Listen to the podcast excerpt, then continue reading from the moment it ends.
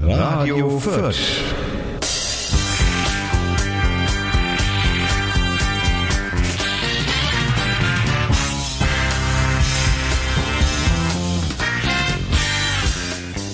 Hallo, herzlich willkommen, liebe Hörerinnen und Hörer. Ich äh, habe ja schon mal angekündigt, dass ich die Interviewsparte auf Radio Fürth hier ein bisschen ausbauen möchte und deswegen sitzen heute auch zwei Gäste hier im Studio. Und zwar ist es der Alex und der Dominik vom CSC Nürnberg. Ähm, ich freue mich sehr, dass ihr eingeschaltet habt und ja, heute ist der 12.04.2017 und das ist die Folge Nummer 68. Viel Spaß!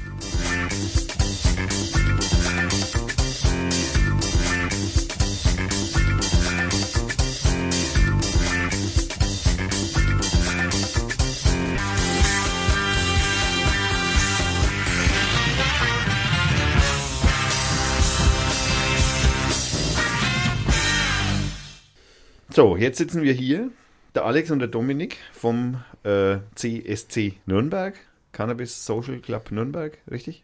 Richtig. Ähm, welche Funktion habt ihr da? Oder fangen wir mit dem Alex an? Hi, ähm, also ich bin der zweite Vorstand vom Verein. Mhm. Dominik ist der erste Vorstand. Genau, wir leiten das ganze Ding formell sozusagen. Natürlich arbeiten wir alle zusammen, aber formell haben wir zwar das Sagen, laut Satzung. Also sprich unterschreiben und momentan, solange wir noch wieder eintragen sind, den Arsch hinhalten, solange wir der private Verein sind. Den Verein öffentlich vertreten. Ihr wollt also sozusagen ein EV. Richtig. Der EV äh, hat welche Vorteile zu eurer äh, jetzt so, wir sitzen da? Ähm, dass wir kein Privatverein mehr sind, sprich, momentan haften ja der Dominik und ich privat für das Ganze. Egal was jetzt ist, was wir verkörpern, was wir vertreten. Paul haftet momentan noch auf privat. Und das wollen wir eben von gehen interessieren würde. Der, wie lange gibt es euch schon? Ähm, uns gibt es seit 2015.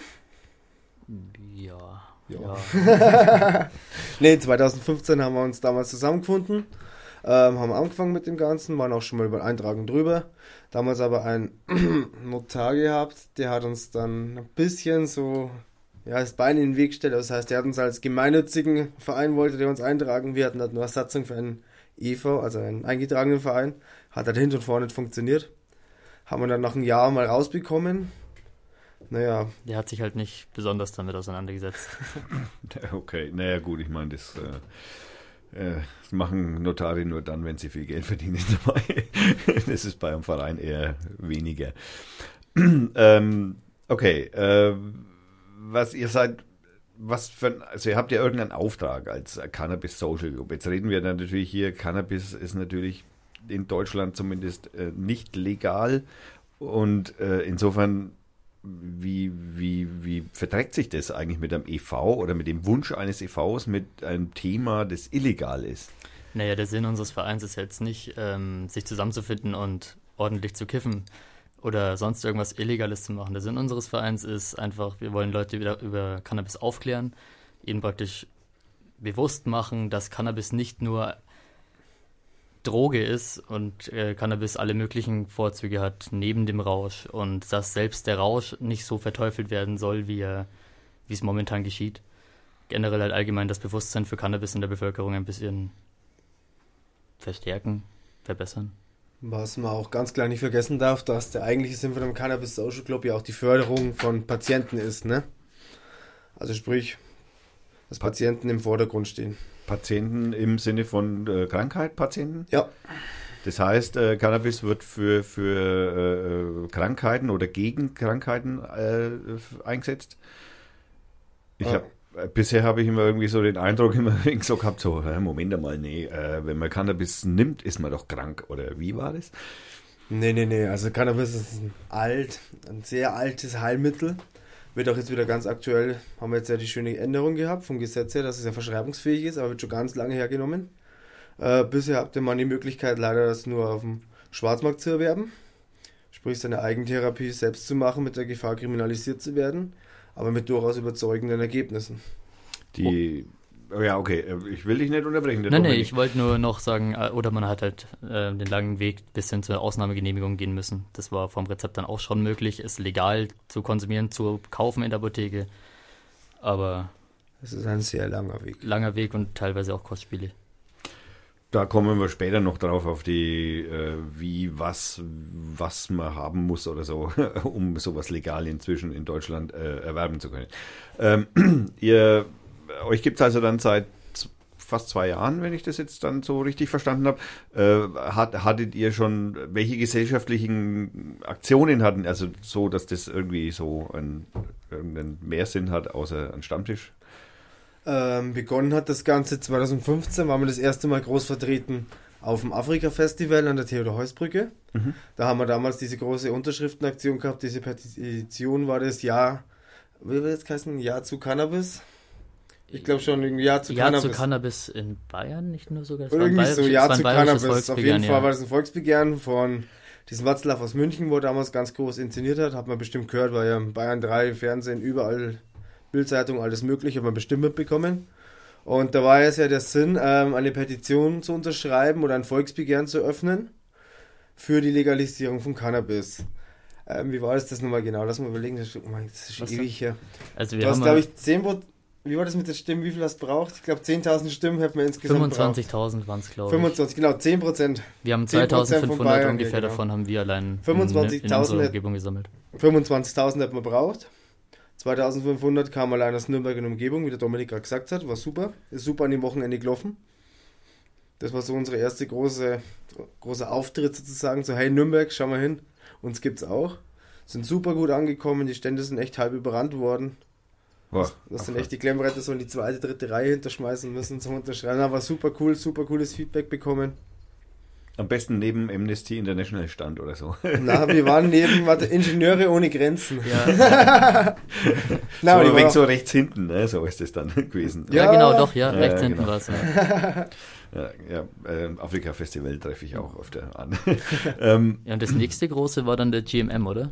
Das nächste große war dann, war dann schon der Global Marihuana March, aber der war 2016. 16, ja. Genau. Global Marihuana March, äh, was ist das?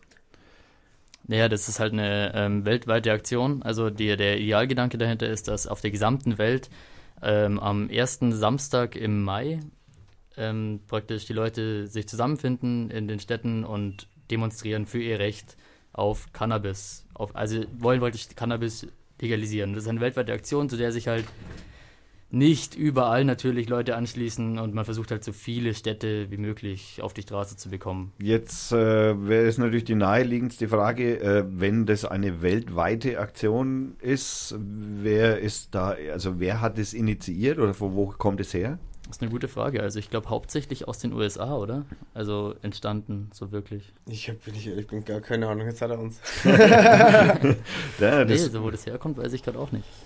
Also ich meine, wie seid ihr zu der Idee gekommen? Also ich meine, irgendwie habt ihr ja auch dann die Idee von irgendwoher aufgenommen. Also grundsätzlich haben wir, war ja bis jetzt der näherliegendste GMM, was schon seit ein paar Jahren ist, in, aus dem Erlangen. Das haben wir die Erlangener bis jetzt immer gemacht.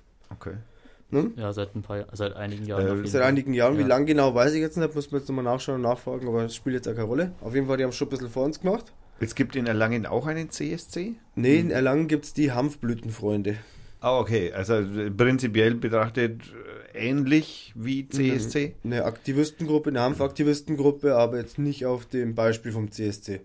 Okay. Äh, CSC gibt es da, ich habe da mitbekommen, es gibt mehrere CSC, die sich auch so nennen, Cannabis Social Clubs in Deutschland. Ist ja, gibt es einige, ja. ja. Ähm, Gibt es da irgendwie Dachorganisationen oder so, an die, mit denen man dann zusammenarbeitet oder? oder? Ähm, also damals ist ja so eine Aktion vom, ja, es gibt so eine Art Dachverband, der nennt sich ja CSC, ist okay. Das war eine Aktion von ja, alteingesessenen Hanfaktivisten, mal diesen, diesen Cannabis Social Club Gedanken von Spanien, wo er schon länger gelebt wird oder praktiziert wird nach Deutschland zu bringen. Also so eine Ideologie, ne? Sozusagen, dass man nach diesem Beispiel irgendwann so zu starten, wenn es mal soweit ist. War dann eine äh, Kampagne, wo, ja, 2015 rum ist auch losgegangen. Also wir haben uns ja. auch dadurch gegründet. Ähm, ist losgegangen, war jetzt dann ein Jahr voll am Laufen, wo es durch in... Aus allen Städten kamen dann praktisch die, die CSCs gesprossen Richtig. Sagt man das so? Mhm, Kann man schon so sagen. nee, wir sind halt dann auch gewachsen, über alles ist kommen. Die haben uns am Anfang auch unterstützt mit Aufklebern, mit dies, wie meldet man das an, jenes, ja, wenn du Hilfe brauchst, schreibt es hin. Oder sind mal gekommen, haben Vorträge gehalten, dass du Leute ziehen kannst am Anfang. Das heißt also praktisch, wenn jetzt, äh, keine Ahnung, Fürth auch die Idee, also ich meine, ihr seid Nürnberg. Fürth hat es auch schon versucht. Also Fürth es gab auch ja einen ja. CSC Fürth, der ist momentan immer noch in der Gründung, soviel ich weiß. Tatsächlich ist er immer noch irgendwie am existieren. Ich bin da ja selbst auch Mitglied tatsächlich. Ah, okay. Interessant. Aber das ist ein bisschen, Den haben wir abgeworben. ein bisschen eingeschlafen. Das heißt also, es gibt äh, diese, weil das Jahr 2015 jetzt schon ein paar Mal gefallen ist, äh, wie kommt, war das Zufall oder ist das, hat es da irgendwie einen bestimmten äh, Grund gegeben, dass ausgerechnet jetzt 2015 so groß wurde? Ähm, es war ja schon immer mal die Rede, oder was heißt schon immer mal, dass es seit ich dabei bin, ne? War immer die Rede, ja, 2017 verändert sich irgendwas, ne? Bundestagswahl. war, schon, war schon immer von Anfang Bundestagswahl das jenes Jahr. Okay. Denke, 2017 muss sich irgendwas ändern, ne?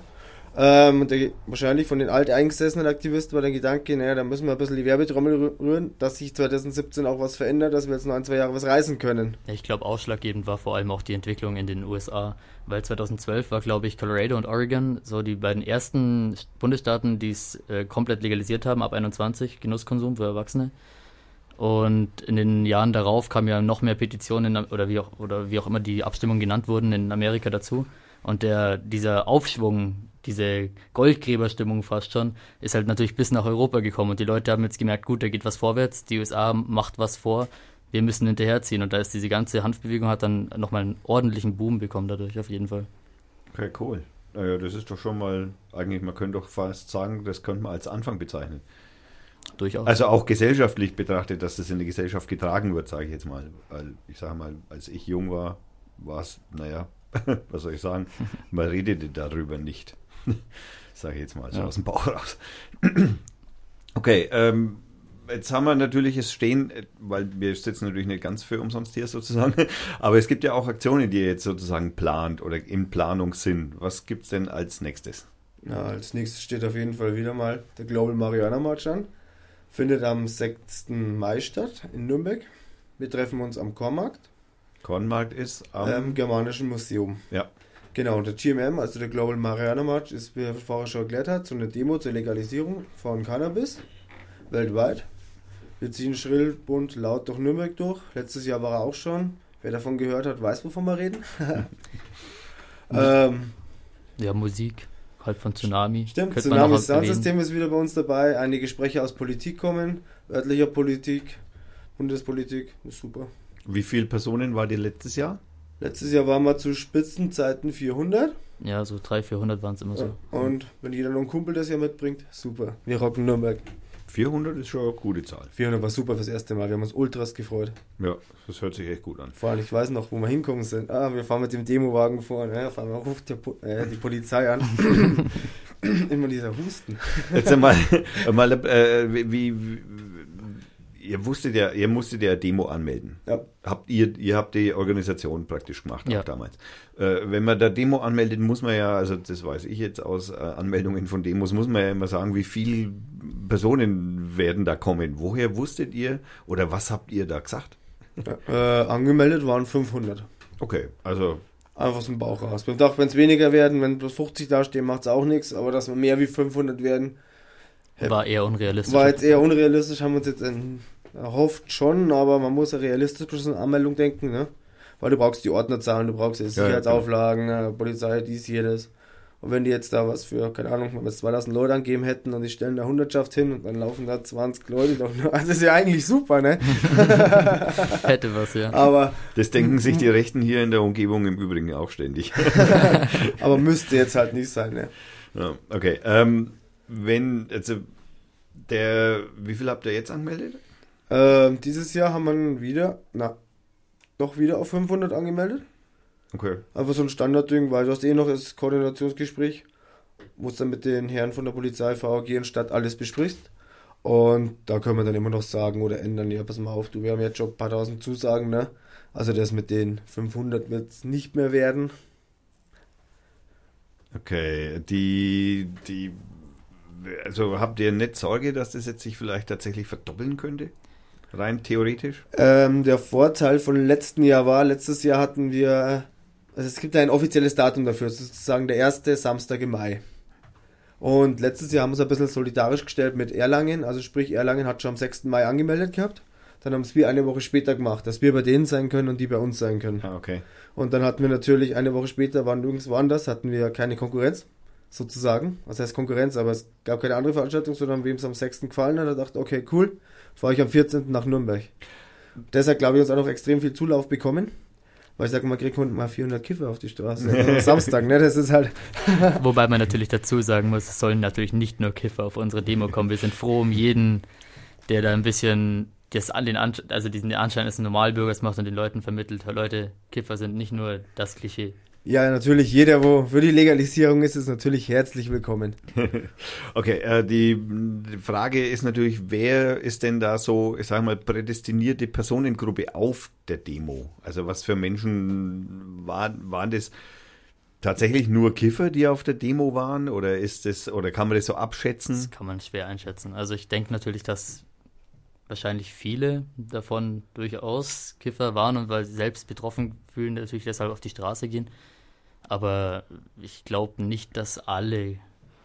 Nee, also von den Kiffen. Gesprächen mit den Leuten letztes Jahr haben wir jetzt auch gesehen, es waren jetzt einige Leute dabei, wo zum Beispiel jetzt das Kind ähm, oder der Sohn, die Tochter hohe Haftstrafe oder hohe Strafe dafür bekommen hat, dass sie ein bisschen was dabei hatten, die wo da extrem protestiert haben gegen diese krasse Kriminalisierung.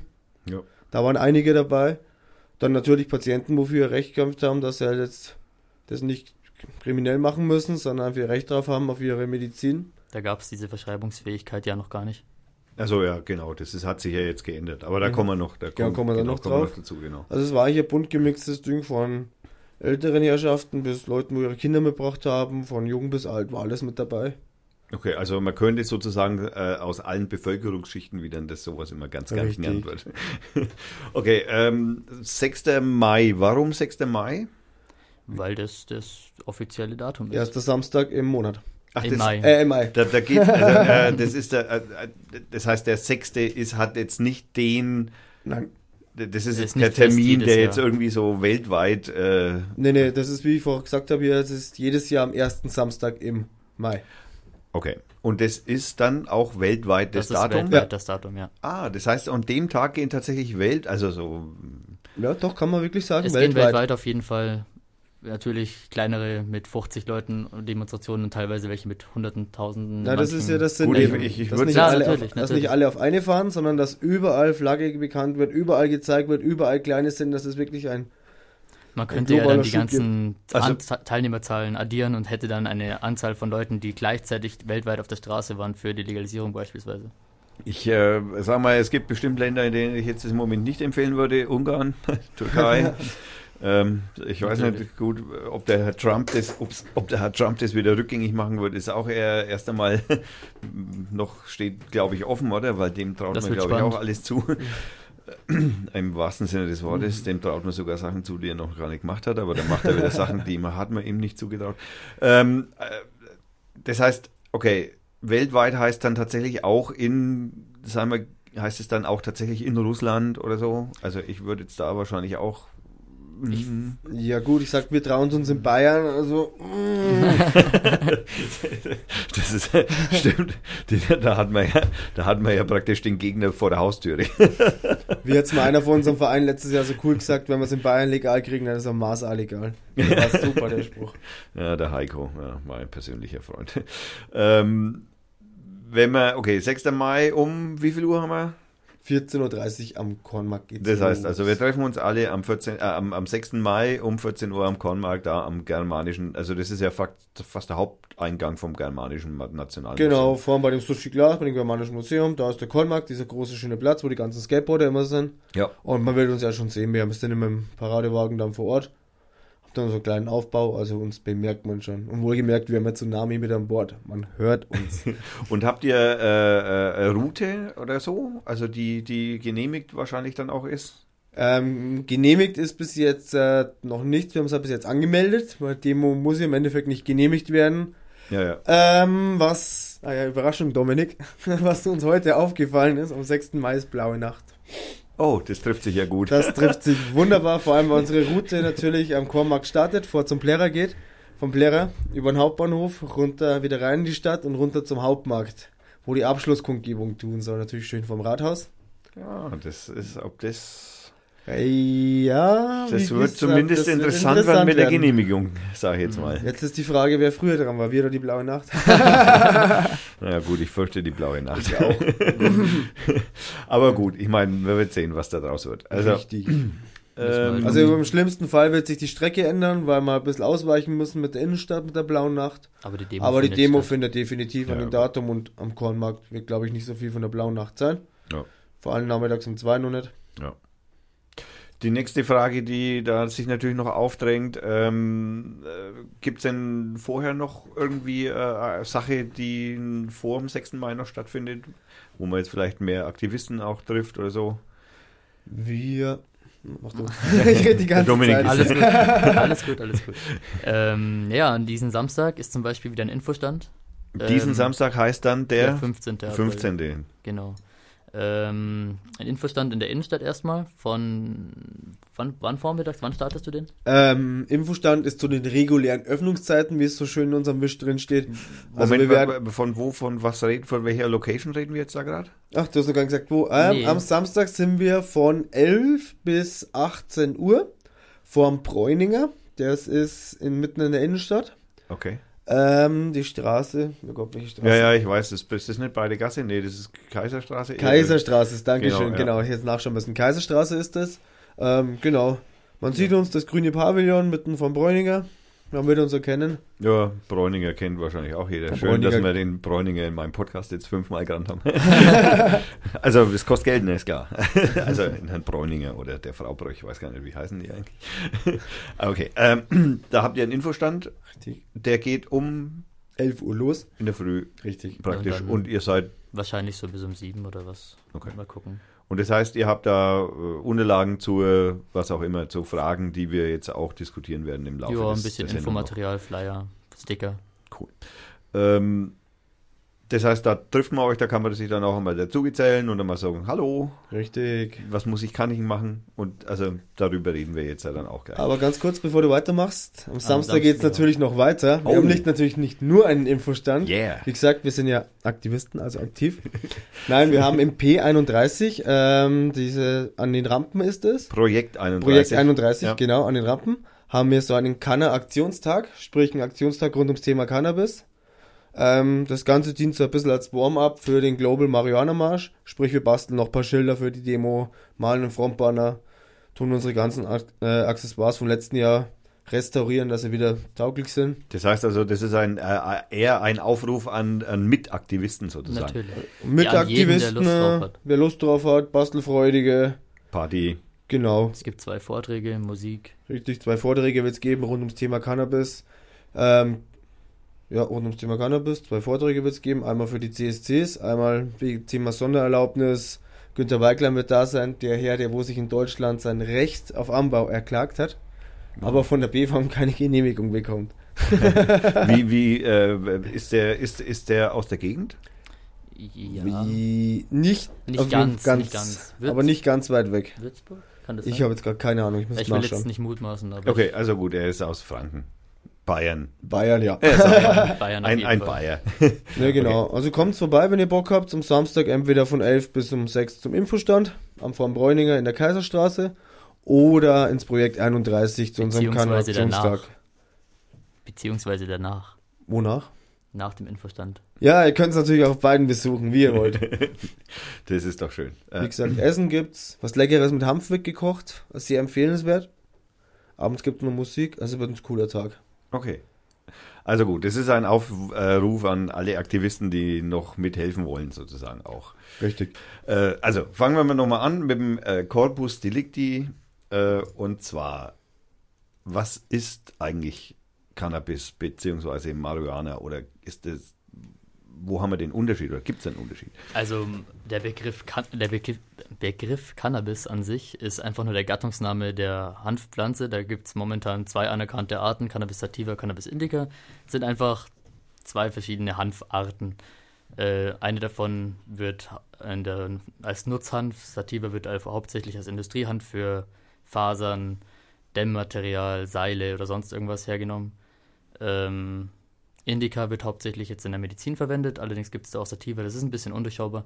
Und Marihuana sind einfach nur die getrockneten Blütenstände von, Can also von Cannabispflanzen, die weiblichen getrockneten Blütenstände. Ah, okay. Äh, die, wo, wo, wo, wie, wie, wo kommt es her? Also ich meine, das, das ist ja irgendwie, also das kommt bestimmt aus irgendeinem Eck, weil ich meine, die Kartoffel ist ja auch hier nicht erfunden das, sozusagen worden. Ja, das ist ganz schwer zu sagen, weil ähm, Cannabis schon seit Jahrtausenden von Menschen quer durch die Welt geschleppt wurde und überall angebaut wurde. Wie bei und, der Tigermücke. ja, und mit, äh, mit dem Anbau hat, hat sich halt auch überall verwildert. Also man weiß nicht mehr genau, wo ist die Ursprungspopulation gewesen, wo ist die Art wirklich entstanden praktisch. Man vermutet aufgrund von Genanalysen irgendwie im asiatischen Raum, so unterhalb unterhalb nörd, äh, südlich Russlands irgendwie oder südliches Russland oder China so in der Gegend äh, kann es aber ganz schwer wirklich festmachen. Und heute ist es halt weltweit in, der, in den gemäßigteren, wärmeren Breiten vertreten. Selbst in Deutschland gibt es teilweise Ruderalis, also so eine ähm, in den gemäßigten Breiten vorkommende kleinere Hanfart praktisch oder Unterart, die selbst Winter hier bei uns packt und dann sich also tatsächlich hier in Deutschland im Osten auch ein bisschen wild wächst. Oh, okay.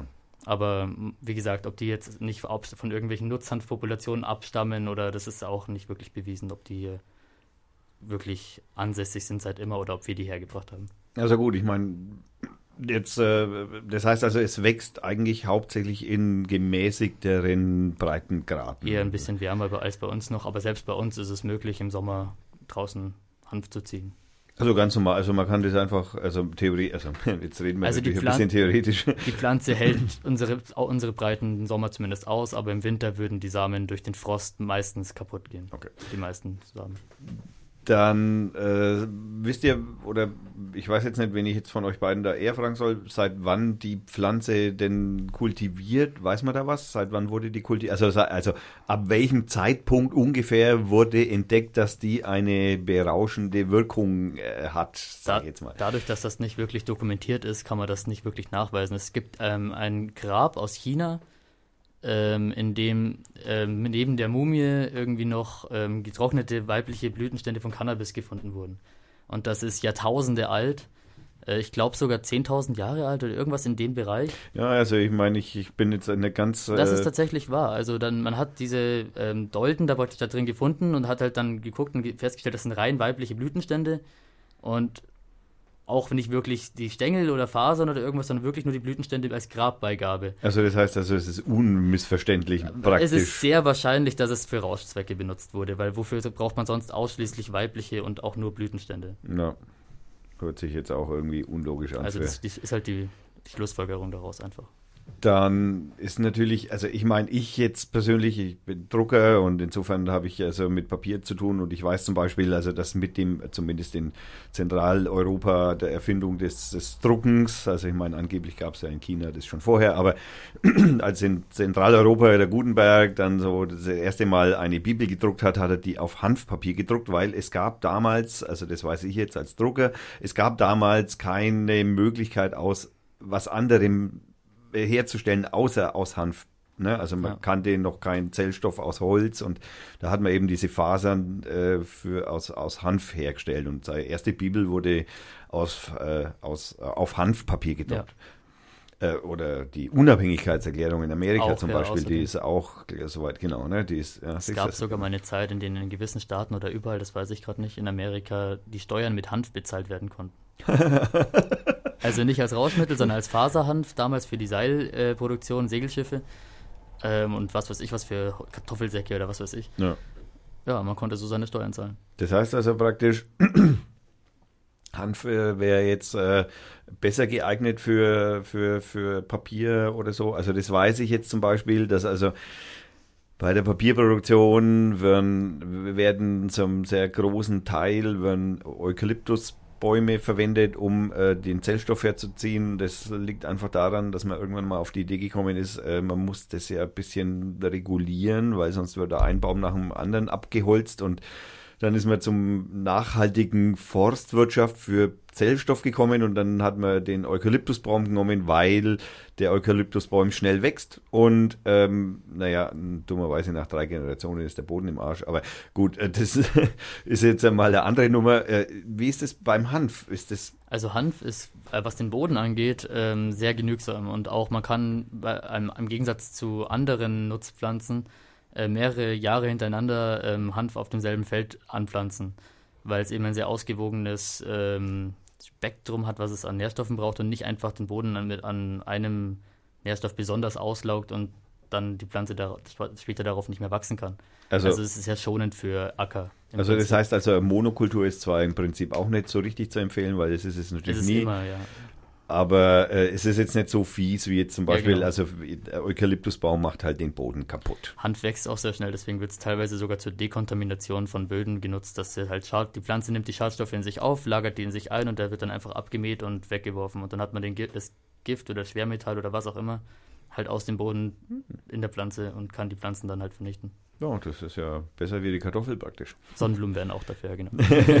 Oder ja, genau, Sonnenblumen. Ähm, Kartoffel weiß ich von meiner Oma noch. okay, ähm, äh, jetzt kommen wir jetzt natürlich, jetzt müssen wir natürlich ein bisschen so in den, den, was, was ist, was macht Cannabis? Also, ne, wenn ich jetzt, ich nehme es jetzt in irgendeiner Form zu mir, in der Regel wird es geraucht.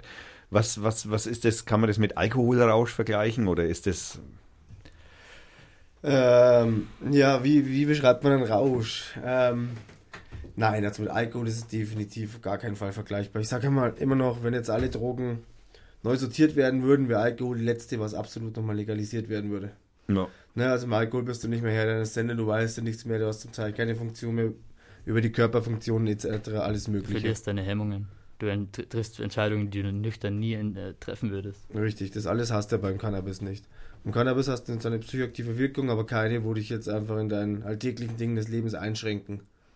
Okay. Kommt jetzt natürlich darauf an, wie hoch man dosiert. Ja, natürlich kann man es übertreiben mit allem, aber ich sage jetzt mal, ähm, im schlimmsten Fall bleibst du halt liegen und schläfst ein, ne? Aber es ist so, du wirst jetzt halt du nicht kann, wie beim Alkohol das Randalieren anfangen, du wirst jetzt nicht aggressiv drauf, hast jetzt nicht die extrem krassen Stimmungsschwankungen. Ausnahmen bestätigen natürlich die Regel. Ich kann jetzt nur mal von mir selber es reden. Es gibt natürlich Leute mit psychischen Problemen oder Vorveranlagungen, da ist das natürlich wirkt das dann auch ganz anders. Also ich habe jetzt zum Beispiel, ich, ich trinke seit meinem jungen Leben immer wieder gern mal äh, zwei, drei Bierchen oder fünf auch oder so. Und äh, wenn ich dann, also ich habe jetzt, also auf egal welchen Rausch ich in meinem Leben Alkohol hatte, ich wurde noch nie in meinem Leben aggressiv drauf. Also ich meine, ich könnte jetzt, äh, also ich meine, ich kenne natürlich viele Menschen, die aggressiv werden, wenn sie Alkohol trinken, aber die sind, würde ich jetzt aus dem Bauch raus sagen, naja, die sind vielleicht vorher schon ein bisschen in diesem Fahrwasser. Also das ist, ja, genau, einfach, ich würde das als einen Verstärker, Alkohol würde ich als einen, also den, den, Rausch des Alkohols würde ich als einen, einen Gemütszustandsverstärker Die Hemmschwelle sinkt. Genau. Aber auch wenn du jetzt vorher schon in dieser Schiene bist, wie du es gerade so schön gesagt hast, ne, so ein aggressiver Typ und würdest was rauchen, äh, bist halt dann auch kein aggressiver Typ mehr. Also das heißt also, äh, äh, Cannabis würde senkt den Aggressiv, also Cannabis verstärkt jetzt nicht, wie du es gesagt hast, den aktuellen Gemütszustand, ähm, sondern nimmt die Lust am Streit. Richtig, es man kann schon eine Schiene schieben, dass es ein bisschen runterfährt, so ein bisschen Ding, ähm, Harmonie, Frieden, Freude, ich will chillen, ein bisschen was essen, lachen, Spaß haben kann man schon so ein bisschen in die Schiene fahren. Natürlich gibt es da wieder Unterschiede, aber das würde jetzt alles zu weit führen. Okay, also das wäre jetzt meine nächste Frage gewesen. Gibt es denn unterschiedliche Cannabis-Sorten, die unterschiedliche Wirkungen erzielen? Ja. Also es gibt etliche Sorten, also da würden wir wahrscheinlich bis morgen nicht mehr fertig werden, wenn wir einen Katalog da hätten. Ähm, jeder Hobbyzüchter züchtet da irgendwie sonst wo seine neuen Hanfzüchtungen und vertreibt die dann irgendwo.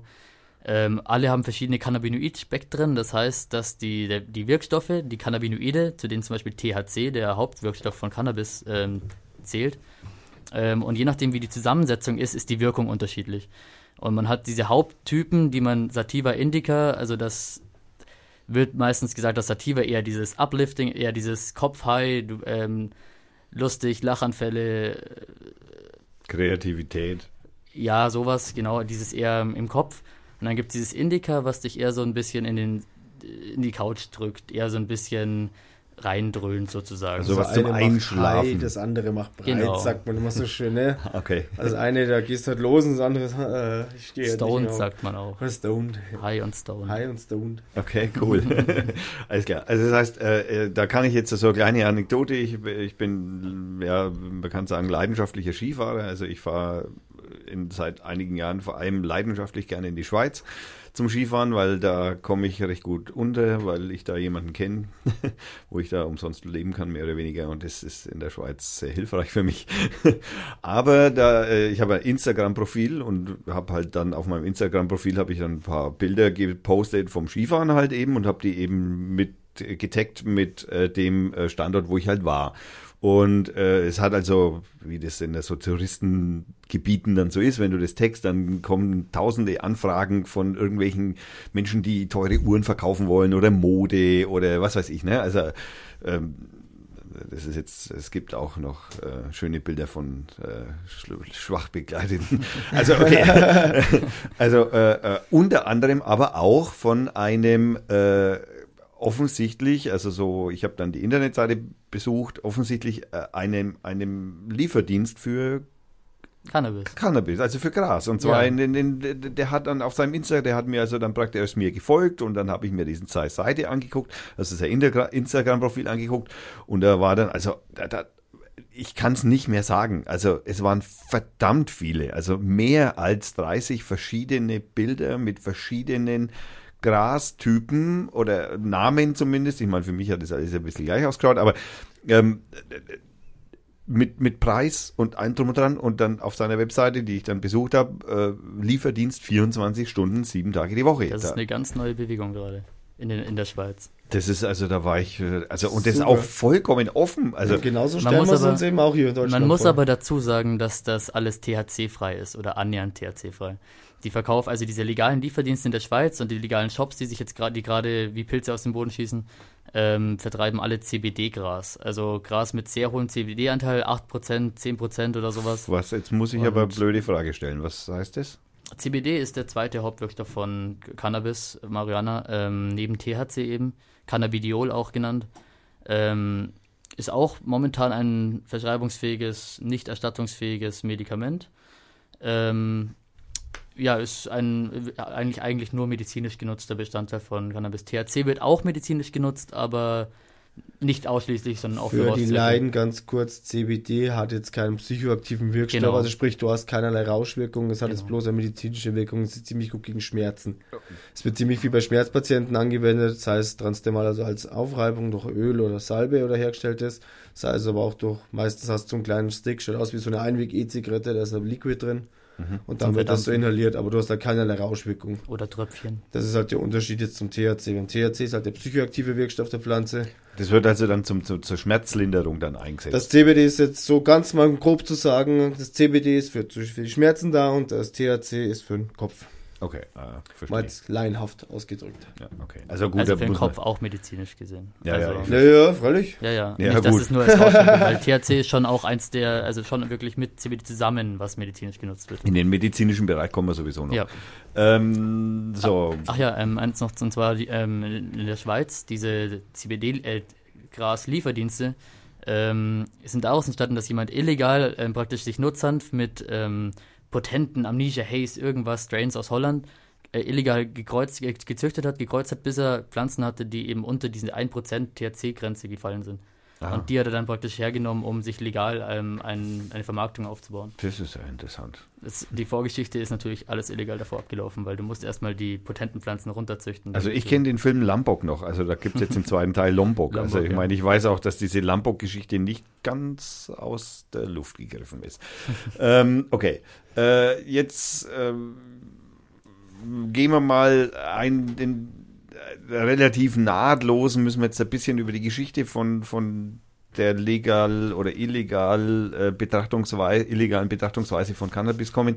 Wie, äh, woher, wie, woher glaubst du oder wo, wisst ihr, gibt es denn eine Geschichte, wie, wie es dazu gekommen ist, dass oder dass Cannabis verboten wurde in Ich glaube jetzt mal ohne Gewehr, Dominik, korrigiere mich bitte, wenn ich jetzt falsch liege, aber ich glaube, dass das auch mitunter, Herr Drucker, die Papierindustrie war. Aha. Wo der, wo der mitgespielt hat. Und hm. natürlich auch die Alkoholindustrie, wo dann gesagt hat, ja nee, wir wollen natürlich Lobbyarbeit, dass ihr unseren Alkohol konsumiert und euch nicht die Birne wegkifft. Ja.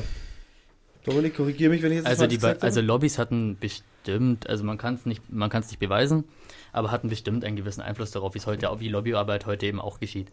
Ähm, die Nylon-Industrie war auch ganz äh, scharf, den Konkurrenten äh, Handfaser loszuwerden, ähm, weil Nylon war eben gerade auf dem Vormarsch ganz neu und da hat man, alle waren noch vertraut mit ihren Hanf, Hanfseilen. Es war halt äh, viel stärker vertreten einfach. Die, wenn ich jetzt, äh, also jetzt ich glaube nicht, dass ihr jetzt, also ich stelle die Frage einfach trotzdem, ja. äh, äh gibt es denn also irgendwie einen signifikanten Unterschied, jetzt einmal, sagen wir jetzt rein technisch betrachtet, äh, den Unterschied zwischen Hanfseil und Nylonseil, sage ich jetzt mal aus dem Bauch raus? Ähm, das Ding ist halt, Nylonseil ist halt mit Plastik haben wir schon wieder Gut. von der Umwelt her, ne? Ja. Und ein Hamster ist ein nachwachsender Rohstoff. Ist klar, aber ich meine jetzt so von, wichtigste. ich meine, ich meine, nein, nein, ich meine jetzt eigentlich so von den Eigenschaften des Seils an sich dann. Also Hanfseil ist auf jeden Fall sehr reißfest und auch Wasser, wetterbeständig, deswegen wurde es ja auch in der Schifffahrt verwendet. Für Segel? Ähm, für, naja, auch als Tau, die, die Taue so, waren ah, auch aus ah, Hanf. Also ja, ja, es klar, ist logisch. schon auch wetterbeständig. Ähm, aber ich kann mir gut vorstellen, dass auf dieselbe Dicke gesehen vielleicht dann doch das Nylon gewinnt, beziehungsweise Nylon ist einfach dehnbarer. Also gibt mehr nach, du hast mehr Spielraum bei Nylon als bei Handfasern. Handfasern sind zwar schon sehr stabil, du zerreißt sie nicht gleich, aber sie lassen sich nicht wirklich dehnen.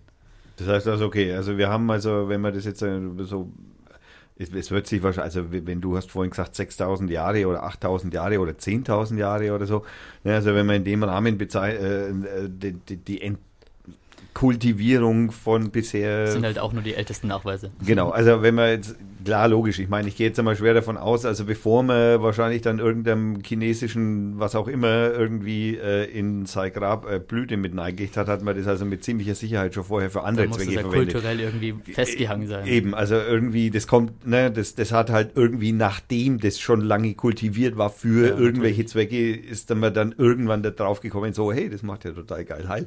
Ne, also, also kann ich mir jetzt natürlich durchaus vorstellen, dass die, die, die dass der Punkt nicht einer war, ja, sondern dass dieser, äh, dass dieses Verbot, ich weiß ja, das ging dann so ums Jahr das 1900 ja irgendwann rum, so. Äh, 19 wann? Naja, also, also, an, an, also mehr oder weniger mit der Industrialisierung ging das so einher, soweit ich jetzt zumindest. Also gestartet ist es auf jeden Fall durch Amerika, gesetzeslagenmäßig. Also es gab dann diese UNO-NATO, ich verwechsel das immer. Das ist ganz. Naja, gut, die UNO ist. Ähm, ähm, nein, nein, ähm, was ist. Also es, es gibt, äh, also es wurde auf jeden Fall länderübergreifend weltweit oder mit allen Mitgliedstaaten, ich weiß nicht mehr, welche Organisation das war. Na, das ist dann schon ähm, eher UNO. Das ist dann die UNO, ja. UNO, ja, ich glaube nämlich, ja, ja, ja, ähm, in der UNO eben zusammen ein Meet Meeting sozusagen, in dem die USA ähm, eben einen Gesetzesentwurf oder nicht einen Gesetzesentwurf, einen, einen Vertrag, einen Ländervertrag aufgesetzt hat, in, in dem sich alle mit, äh, Mitgliedstaaten dazu bereit erkannt haben, ähm, alle Drogen, die da drauf waren, in all diesen Ländern zu verbieten. Also man hat praktisch äh, länderübergreifend ausgemacht, okay, alle Drogen, die jetzt da draufstehen, Cannabis, Kokain, Heroin, alles, wird jetzt verboten ab jetzt. Und ähm, die, das BTM, wie es dann weiter ausgeführt wurde, ist natürlich das Land, äh, das Deutschland beispielsweise ähm, verantwortlich gewesen. Aber die Grundidee kam hauptsächlich jetzt aus, aus den USA tatsächlich. Und wir reden ja dann noch vor dem, oder vor dem Ersten Weltkrieg dann wahrscheinlich sogar noch. Naja, nee, wobei, nee, nee, nee, geht vor dem Ersten Weltkrieg war es nicht. Nee, Nein, es geht, geht auch nicht, weil da gab es noch kein UNO. also, also ich bin mir, ich, es war nach dem Zweiten Weltkrieg, glaube ich. Okay, ah, okay. Also es ist noch nicht mal so lange noch her. Nicht mal so lange her, ja. Und trotzdem ist es offensichtlich in unserer Gesellschaft sehr, hm. Naja, davor war es halt als Rauschpflanze nicht so wirklich bekannt. Die Hippies haben es ja so wirklich in die Gesellschaft so ein bisschen bekannter gemacht. 60er Jahre. Sozusagen. Davor war es zwar auch genutzt, aber bei weitem nicht so kultmäßig. Es hat niemand interessiert, es war halt irgendwie äh, so Privatsache eher. Ist ja dann auch ziemlich schnell verteufelt worden ja, durch die Amerikaner. Also die haben dann diese Abschreckungsvideos gemacht hier, so wenn du einen kiffst, dass dann heimkommst und deine Freundin abstichst. Und da gibt's ja, ja, da gibt's die kuriosesten besten Videos. Also du. Madness Reaper? Nee, wie heißt das? Ich glaube schon, ja. Oder irgendwie, irgendwie so ähnlich. Das müssen wir, das muss ich aufschreiben, das muss ne, ich also verlinken. Das musst ihr, oder das müsst ihr euch alle mal anschauen. Nee, Re Reaper, Reaper Madness. Reaper Madness? Irgendwie sowas. Du bist der studierte Dummy. naja, es sind jedenfalls so, waren Aufklärungsfilme damals, ähm, wo die Folgen des Cannabiskonsums aufgezeigt werden sollten. Da zieht zum Beispiel eine Frau an den Joint und auf einmal blickt sie ganz irre in die Gegend und fängt hysterisch an zu lachen, rennt los und springt aus dem Fenster.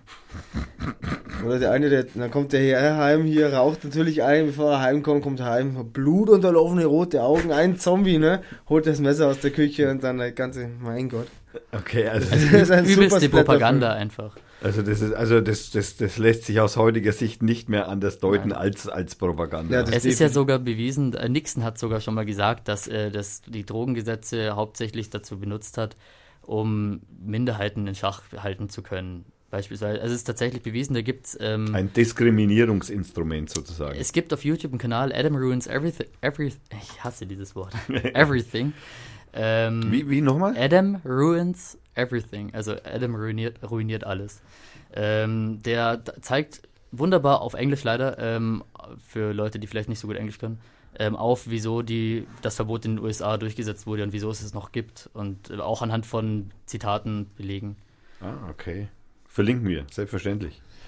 Ähm, okay, prinzipiell so richtig aufklären kann man das wahrscheinlich einfach gar nicht. Das heißt, wir würde ich jetzt einfach mal vorschlagen, ich mache jetzt eine kleine Musik und dann da reden wir über das nächste. Das nächste wird dann den medizinischen und gesellschaftlichen Bereich noch äh, ansprechen und dann ja, sprechen wir weiter. Und wir hören jetzt von äh, Laelas, Eles, Entschuldigung, hören wir das Lied äh, Auro Bahia. Viel Spaß, hört sich so an.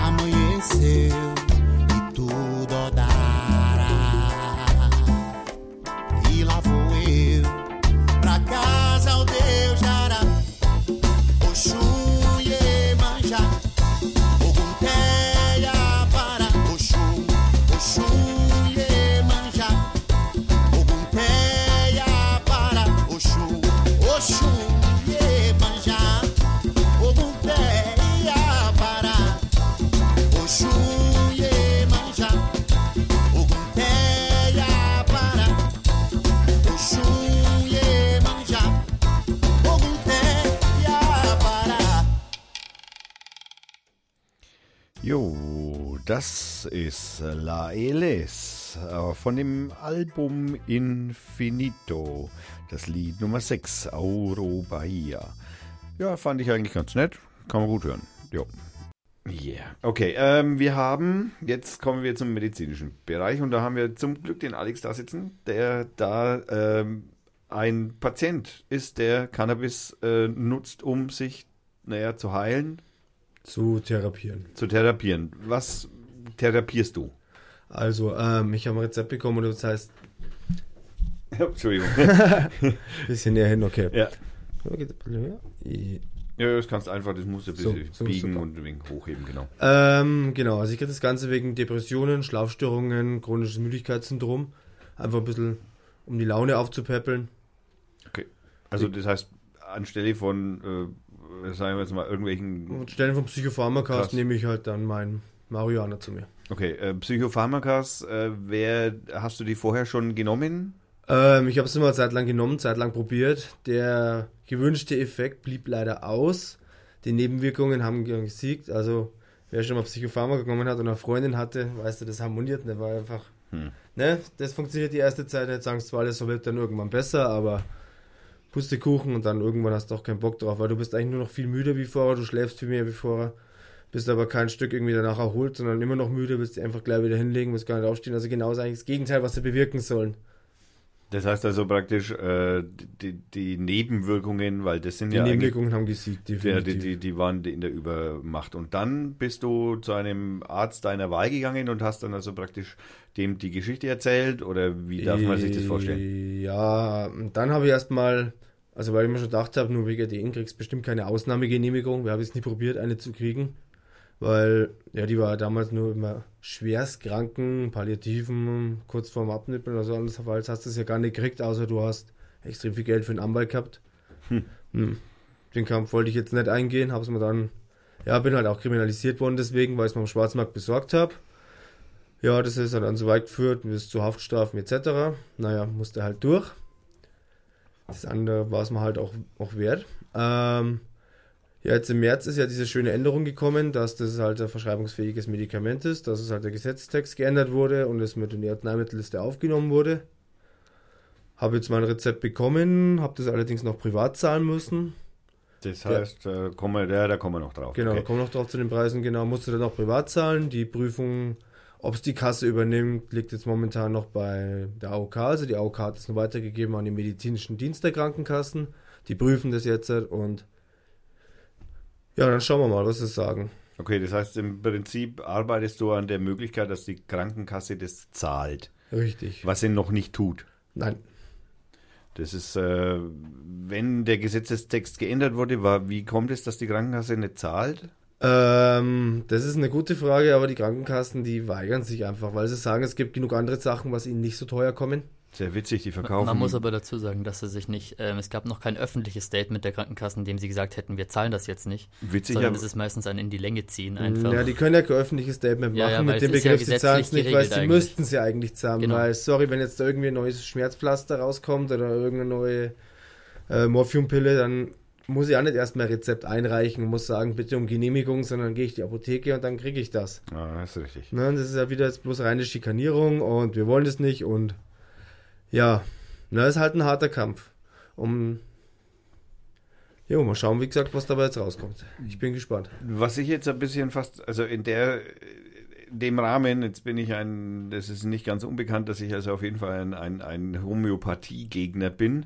Und interessanterweise zahlen aber Krankenkasse, Krankenkassen äh, Homöopathie, also die, also ein, ein, ein, ein, ein Medikament, in dem nichts drin ist, also in dem das auch, also nachweisbar bisher zumindest keine therapeutische Wirkung hat. Da irritiert mich das dann schon ein wenig, dass die Krankenkasse sich dann in so einem Fall so sträubt. Oder die Krankenkassen, weil ich meine, oder du redest ja jetzt von einer, deiner. Ich rede jetzt von AOK, richtig. Ja. Aber was ich heute gelesen habe oder in so mm, Social Net- Networks, was du momentan liest, die Barmer, die argumentieren genauso, die stellen sich jetzt auch quer. So, die haben jetzt heute argumentiert mit einem, auch mit schweren Depressionen, dass er sich doch nur einmal das Zeug verschreiben lassen hat und seitdem nie wieder. Und das ist ihre Begründung, dass das nicht ausreichend ist für eine Verordnung von Cannabis. Ja, ja da, da, da fehlen ja die Worte einfach. Das ist, das ist unglaublich. Das ist krank. Das Geilste auch, was sie bei mir geschrieben haben, ähm, die haben mir geschrieben, ja, dass ein Arzt im Endeffekt schon zweimal angeschrieben haben zu dem und dem Datum und keine Reaktion kam und deswegen kann diese Frist von drei Wochen, was die Krankenkasse hat, oder mit MDK-Prüfung fünf Wochen nicht MDK eingehalten werden kann. MDK? Medizinischer Dienst der Krankenkassen. Aha. Ne, die prüfen das sozusagen, das sind ein paar Ärzte, die drei hocken sich dann zusammen, dann werden die Fälle vorgestellt. Die lesen im Endeffekt, die sehen dich nicht mal mehr, lesen bloß die Akte und entscheiden dann ja oder nein. Okay, die, wenn, also du hast also praktisch jetzt ein Rezept und äh, du gehst in eine Apotheke, dann Richtig. die Apotheke gibt dir das dann. Ich sage jetzt mal, das halten wir jetzt mal in der Kurzform, weil prinzipiell ist das natürlich nicht ganz so einfach. Aber okay, du gehst in die Apotheke mit dem Rezept, du kriegst Ähm, ganz kurz um den zu brechen. Es ist mittlerweile so einfach. Also wenn du ein Rezept hast, gehst du in die Apotheke rein.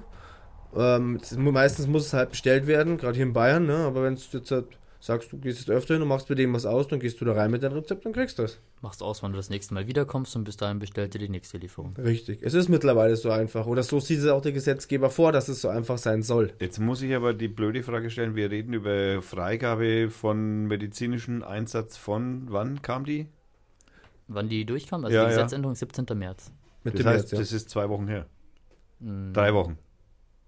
Ja, vier Wochen. Oder vier, ja, okay, Ja, es ist ganz.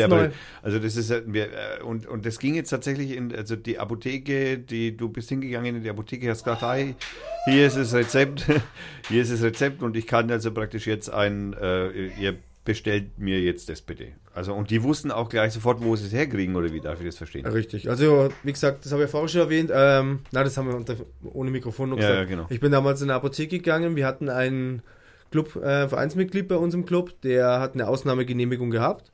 Und ich habe mal einfach gefragt, hey, in welche Apotheke gehst denn du? Weil ich dachte, na gut, die werden ja da schon wissen, was sie machen. Das war halt jetzt, ja genau, das ist hilfreich. Also, wie gesagt, wenn ihr irgendwer Hilfe braucht, einfach zu uns kommen. Wir haben da schon ein paar Adressen. Ah, Und ein paar, paar Tipps auf jeden Fall. Kein Problem, kommt gerne vorbei. Dafür sind wir da. Ich möchte da in dem Zusammenhang schnell nochmal erwähnen, äh, Stammtisch ist wann? Ähm, jeden Ersten. ersten und dritten und falls es einen gibt, fünften Dienstag im Monat in der Kofferfabrik in Fürth. Ja, yeah, bei mir ums Eck. Sehr schön.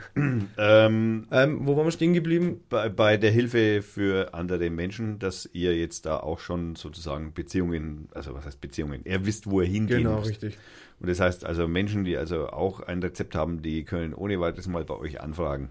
Richtig. Ah, genau. Wie gesagt, ich habe den, genau, da waren wir, ähm, wegen dem Rezept. Ich habe ihn halt gefragt, wo er, welche Apotheke er war. Bin in die Apotheke gegangen, bin da reingegangen. Dann hat er natürlich erstmal auch nichts gewusst, mit dem Rezept anzufangen, ist hintergegangen, war bestimmt bloß so eine Angestellte. Ja, außerdem hat der André ja so ein Rezept gar nicht gehabt. Der hatte die Ausnahmegenehmigung. Die hat er dann wahrscheinlich auch das erste Mal dieses Rezept dann wirklich gesehen mit Cannabis drauf. Ja, ich kann es mir mal vorstellen. Also die hat das echt vorher noch nichts gesehen, dann ist sie hintergegangen und ist vorkommen und hat gemeint, na, ist kein Problem, müssen wir bestellen. Ähm, Kosten werden sich so zwischen 90 und 100 Euro belaufen, dann habe ich gesagt, wie bitte? Moment mal, 90 äh, ein Kilo oder wie? Nein, 5 Gramm. 5 Gramm, 5 Gramm, genau. 5 Gramm 90 Euro. Ähm, war jetzt so der Kostenvoranschlag, was sie mir jetzt gesetzt haben. What the f ähm, Ja, das habe ich mir dann auch gedacht, habe mir mal daheim ein bisschen hingeguckt, habe dann mal von der Firma Peda, äh, Pedanios, das sind die Kanadier, die wo das anbieten, also der kanadische Markt, wo dann hier nachher geliefert wird. Also Moment, das, das wird in Kanada ge- angebaut, Richtig. kommt mit Schiff, Flugzeug etc., keine Ahnung, äh, Auto wird schwierig, Richtig. hierher und wird dann hier, Kommt nach Berlin und von Berlin wird es dann an deutschlandweit verteilt. Richtig. Okay. Genauso wie momentan auch aus Holland. Betrokan, Genau, der andere, der andere Hersteller. Petrocan. Okay, na gut, ich meine, Holland liegt wenigstens nebendran und die sind jetzt nicht ganz unbekannt, äh, was äh, Cannabis angeht. Ähm, Jetzt, okay, also wir reden also wirklich, das, da- was, jetzt muss ich hier eine blöde Frage stellen, weil 5 Gramm für 90, also sagen wir, für, für sagen wir, um Im es Ende einfach vom Lied zu waren es rechnen. 79 Euro, was ich gezahlt habe. Okay, also, okay, also, da kommt es nicht mehr drauf an, denke ich jetzt mal, ne? zwischen 80 und 100 Euro. Jetzt machen wir es mal 100 Euro, um das jetzt einmal ein bisschen einfacher zu, zu rechnen, sagen wir mal. 5 Gramm 100 Euro. Was ist eine Therapie? Also wie viel braucht man denn dann für, also weil ich meine, 5 Gramm für Therapie hört sich jetzt für mich ein bisschen wenig an, ehrlich gesagt. Ist auch ein bisschen wenig. So im Durchschnitt sind 5 Gramm ungefähr, sagen wir mal, Wochenbedarf. Das heißt, man bräuchte also 5, also das ist jetzt Und das wäre schon lange. 5 Gramm eine Woche wäre schon bei den meisten Patienten lange. Wäre schon wirklich lange, aber ich sage mal, ja gut, eine Woche, na, ist ja kein Wochenbedarf, stimmt, das war jetzt Ding hier. das Tage Zwei, drei. Tage ist das weg. Ja, ich wollte es gerade sagen, das, das ist ja mehr, also gerade wenn man das dann medizinisch einsetzt, ist ja das, wenn es blöd läuft, sogar bloß noch irgendwie so ein, zwei Tagesbedarf. Äh, das, diese Rezepte, sind die denn so beschränkt oder gibt es da, wie, wie, wie läuft das? Ähm, Ist das das ein- Problem war halt, mir hat der Arzt jetzt da 10 Dosen draufgeschrieben, ne? Na, ich habe halt jetzt nicht gerade mal 800, 900 Euro da gehabt, um Ja, jetzt ich wollte 10 es Dosen zu Wir hatten das. Du kannst, glaube ich, deinen Monatsbedarf gleichzeitig mitnehmen, ne? Ja, du kannst genau, deinen kompletten Monatsbedarf kannst du Ding hier, du kriegst dort auch so eine fette Dose hingestellt. So machen es die Berliner zum Beispiel. Aber Weil- du kannst doch, ich meine, okay, äh, äh, wenn das aber nicht von, also ein normaler Mensch, der normal arbeiten geht, sage ich jetzt einmal mit einem normalen Durchschnittsgehalt von, ich weiß Chance. nicht, wie das in Deutschland im Moment so ist, aber es wird wohl bei so 1500 bis 1900 Euro liegen, würde ich sagen, dass das der Durchschnittseinkommen ist. Der kann sich doch auf keinen Fall ein Tausender praktisch für, für, für seine medizinische, das müssen die Krankenkassen Deswegen sind sie eigentlich auch gesetzlich dazu verpflichtet. Aber es ist halt, äh, sie, ja, sie wollen halt Einzelfallentscheidungen, damit es erstens länger rausgezögert wird und zweitens sie öfter die Möglichkeit haben, dass die Ärzte vielleicht sagen, nee, bei dem ist es doch nicht angemessen. Das heißt also, so nach dem Motto, man will, also das es ist auch schon ein Politikum immer noch, auch obwohl die Gesetze jetzt entsprechend ein bisschen geändert wurden. Richtig. Zumindest Okay. auf Kasse.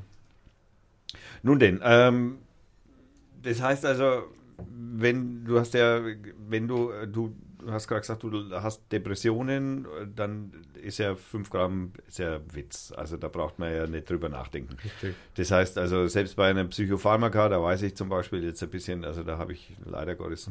Man muss jetzt aber so sehen, 5 Gramm ist jetzt nicht der Wirkstoff, also das Ding hat immer noch 22% THC, die Sorte, wo ich jetzt habe. Ähm, das ist jetzt blöd, dass sozusagen 5 Gramm sind jetzt zu vergleichen mit irgendwie 5, 5 Milligramm von der Tablette, ne? Das kannst du sowieso Ja, ja, pauschal ich nicht machen, weil es komplett sagen, weil- verschiedene Wirkstoffe sind. Ja, ja, naja, gut, aber ich, ich sage jetzt mal von der Wirkstoffmenge von einem Psychopharmaka und den Preisen, die da auch nicht gerade von schlechten Eltern sind, das weiß ich jetzt dummerweise auch, äh, da zahlt ja die Krankenkasse auch Tausende Euro im Monat für. Psychopharmakas und zwar für, für teilweise weniger Wirkstoffe auch. Äh, gut, wie gesagt, ne, du hast es gerade gesagt, die kann man nicht vergleichen miteinander, ist klar. Aber das, das, das ergibt, äh, das ist äh, irgendwie ergibt es noch keinen richtigen Sinn. Absolut noch keinen. Das heißt, Klar. da liegt schon noch wirklich Arbeit auch für, für alle, also dann auch für solche Clubs wie ihr. Richtig. Okay. Das ist schon, also auf jeden Fall mal, es ist nach wie vor immer noch eine Mammutaufgabe, wenn ich das mal so sage. Na, auf jeden Fall. Also Es ist gesagt, noch lange nicht so, dass die Patienten jetzt ihre Ruhe hätten. die Ruhe ist im Endeffekt, wo du halt jetzt hast, ähm, dass du das Rezept hast und dass du, wenn sie jetzt wirklich mal kontrollieren sollten, dass du halt einfach nicht mehr kriminalisiert wirst. Das wäre jetzt nämlich meine nächste Frage gewesen. Was also normalerweise, wenn jetzt irgendjemand auf der Straße rumläuft und durchsucht wird und der Kofferraum, äh, Mann, das ist so weit will ich jetzt gar nicht gehen, der Rucksack neigeschaut wird und er findet da Dösler mit Gras, dann, ja, also in Bayern wird es blöd laufen, du wanderst immer noch in den Knast, würde ich jetzt Wobei mal so man seine Therapie sagen. auch verlieren kann, wenn man mit fremden Cannabis rumläuft. Also wenn du Cannabis, das nicht aus der Apotheke ist, wegen Lieferengpässen oder irgendwas, Und wie äh, will man das hast. nachweisen? Das ist natürlich schwer. Also optisch, ja, ich denke mal, der, die meisten Polizisten werden es nicht erkennen, davon gehe ich jetzt einfach mal aus. Aber Ist da es Stempel gibt natürlich, drauf? es gibt die Polizisten, die wo es erkennen, die interessiert es nicht. Aber wenn du zum Beispiel mit Haschisch rumläufst, rumläufst oder so, das Haschisch ist sehr unwahrscheinlich, hast du sehr unwahrscheinlich aus deinem Apothekengras hergestellt, weil die Menge, die du für ein Gramm Haschisch brauchst, halt doch relativ hoch ist. Also okay, also das heißt, okay, gut, soweit wäre ich jetzt. Wär, wäre ja So weit derselbe. wäre, genau, also gut, aber so weit wäre ich jetzt gar nicht gegangen. Meine, meine Frage wäre jetzt erst einmal, normalerweise ist es eben so, dass wenn du dich mit Gras erwischt, aber du musst es ja irgendwie jetzt, du musst ja irgendwie rechtfertigen, dass, also du kommst ja in eine Rechtfertigungssituation so Ja, ja, oder so. richtig. Also das Also- heißt, du musst ja irgendwas machen. Momentan, also wenn es mich jetzt kontrollieren würden, ich habe halt immer den Kassenzettel dabei von der Apotheke. Das Rezept, also bei Privat kriegst du es ja wieder zurück von das BTM-Rezept. Ah, Diesen okay. Durchschlag, den habe ich auch immer dabei. Und die Erklärung, also sozusagen den Therapieplan vom Arzt unterschrieben. Ah. Die drei Sachen habe ich immer dabei und natürlich immer eine Originalverpackung, das ist drin. Gibt es denn da Empfehlungen, wie man sich denn da, also ist es, äh, bist du da einer Empfehlung gefolgt oder ist es jetzt äh, so nach dem Motto, naja gut, ich meine, was habe ich für Möglichkeiten außer das, was ich jetzt da aufgezählt habe? Ähm, nö, das war jetzt für mich das Logischste eigentlich. Also, ich habe jetzt in der Apotheke nachgefragt, ob es irgendwie einen Ausweis gibt, eine Bestätigung, oder gemeint, ja, sie haben doch den Kassenzettel. Dann habe ich gedacht, ja, okay, super. Naja gut, ich meine, Aber es will die Apothekerin auch groß oder der Apothekerin Ja, es gibt ja auch so Opioid-Ausweise, ne? Also die müssten, könnten sie auch halt so Ah, Hanfausweise ausgeben. Also es gibt ja für alles Mögliche. Du kriegst eine Bestätigung, wenn du einen Blutverdünger hast, du kriegst eine Bestätigung, wenn du Diabetiker bist, du kriegst eine Bestätigung, wenn du eine Brille hast, du bist, du kriegst eine Bestätigung, wenn du keine Brille hast, du kriegst einen Zettel, wenn du eine Brille brauchst, aber du kriegst nichts, wenn du das Zeug aus deiner Apotheke kriegst. Steckt halt doch noch in den Kinderschuhen. Naja, gut, ich meine, klar, gut. äh, Ich meine, das klingt jetzt natürlich doof, aber gesellschaftlich muss man natürlich auch erst noch nach wie vor lernen, wie man damit umgeht. Und wenn ich die Welt da draußen so anschaue, naja, gut. Ähm, ähm, das bringt uns dann auch jetzt gleich in die nächste Ecke und zwar in den gesellschaftlichen Bereich dieser ganzen Diskussion. Und da haben wir natürlich durchaus, denke ich, doch noch Arbeit vor uns, wenn ich das mal so sagen darf. Ne? Weil, was kann jetzt ich machen? Ja? Also, was kann ich jetzt dafür tun, um euch zu unterstützen? Okay, ich kann euch Geld geben. ja, das ist natürlich nie verkehrt. also ich, ich kann, also was ich damit sagen will, ich kann euch jetzt was spenden, zum Beispiel, genau. Ich kann Richtig, euch man kann uns finanziell finanziell unterstützen. natürlich unterstützen, wo wir immer dankbar sind drüber. Ähm, was natürlich uns auch ganz wichtig ist, ist über personelle Hilfe, also sprich vorbeikommen, Arbeitskraft. mit anpacken, Genau. Flyer verteilen, Leute aufklären, Sticker kleben, einfach mal, um auf die ganze Sache erzählen. aufmerksam zu machen. Promoten. Das heißt zumindest also äh, auf dem Global Marihuana March gehen. Fall. Natürlich. Selbstverständlich. Ähm, wenn, wie kommt denn diese, diese, diese, wo, was glaubt ihr, wo der Unterschied äh, zwischen Alkohol und, und, und Kiffen, also in der Gesellschaft, also dieser Blickwinkel der Gesellschaft? Das eine ist halt einfach damals extrem verherrlicht worden und war halt einfach normal. Ich sage mal, damals 60er Jahren, da war ja dieses Saufgelagen, diese Saufpartys an der Tagesordnung. Da hat ja noch niemand irgendwie kontrolliert, wenn du betrunken gefahren bist, etc. Das war damals also alles egal eigentlich, weil der, Poli genauso, ähm, dicht war, äh, der Polizist genauso betrunken war wie einer selbst. Ähm, man hat, jeder hat es gemacht, man hat ihn überall bekommen, an jeder Ecke. Das über Jahrzehnte mittlerweile, das prägt sich halt, die meisten sind damit aufgewach, äh, aufgewachsen, zum Beispiel ich auch hier. Es war normal, dass der Papa, der war in der Feuerwehr, wenn der um drei in der Nacht einen Einsatz gehabt hat, dann ist er halt um sieben in der Frühstunde sagelvoll von dieser Feuerwehr wieder gekommen. Freiwillige Feuerwehr. Freiwillige Feuerwehr im Vorort, super. Man muss ja auch dazu sagen, dass Alkohol somit das als am einfachsten zu produzierende äh, Suchtmittel ist, so im Prinzip. Du Ja, kannst alles Mögliche gären Besorgen, lassen ja. und schon hast du einen Alkohol drin. Also es war auch unglaublich früh bestimmt schon entdeckt. Da brauchte man kein spezielles Gewächs für oder irgendwas. Man hat irgendwelches Obst, Zuckerzeugs genommen und hat das gären lassen. Ja, ich meine, die Ägypter zum Pyramidenbau, Gab es auch schon Bier. ja, also ich meine, da musste man auch irgendwie gut gelaunt bei der Arbeit sein. Das ich schon ein. Also, Okay, also, das, also wobei man jetzt natürlich noch hinzufügen muss, ja, das ist immer das, was ein bisschen vergessen wird, ist, äh, also für einen Otto-Normalverbraucher, sage ich jetzt mal, für einen Max Mustermann, der, der, der weiß ja zum Beispiel, naja, jetzt einmal so ein Gläschen oder so ein Bierchen zum Abendessen. Ja, das mag alles möglicherweise sein, aber Alkohol ist ein, wie man so schön sagt, Zellgift. Das zerstört Zellen und nicht nur die im Hirn, sondern im Allgemeinen. Also das heißt, äh, das ist schon auch viel schädlicher als Cannabis.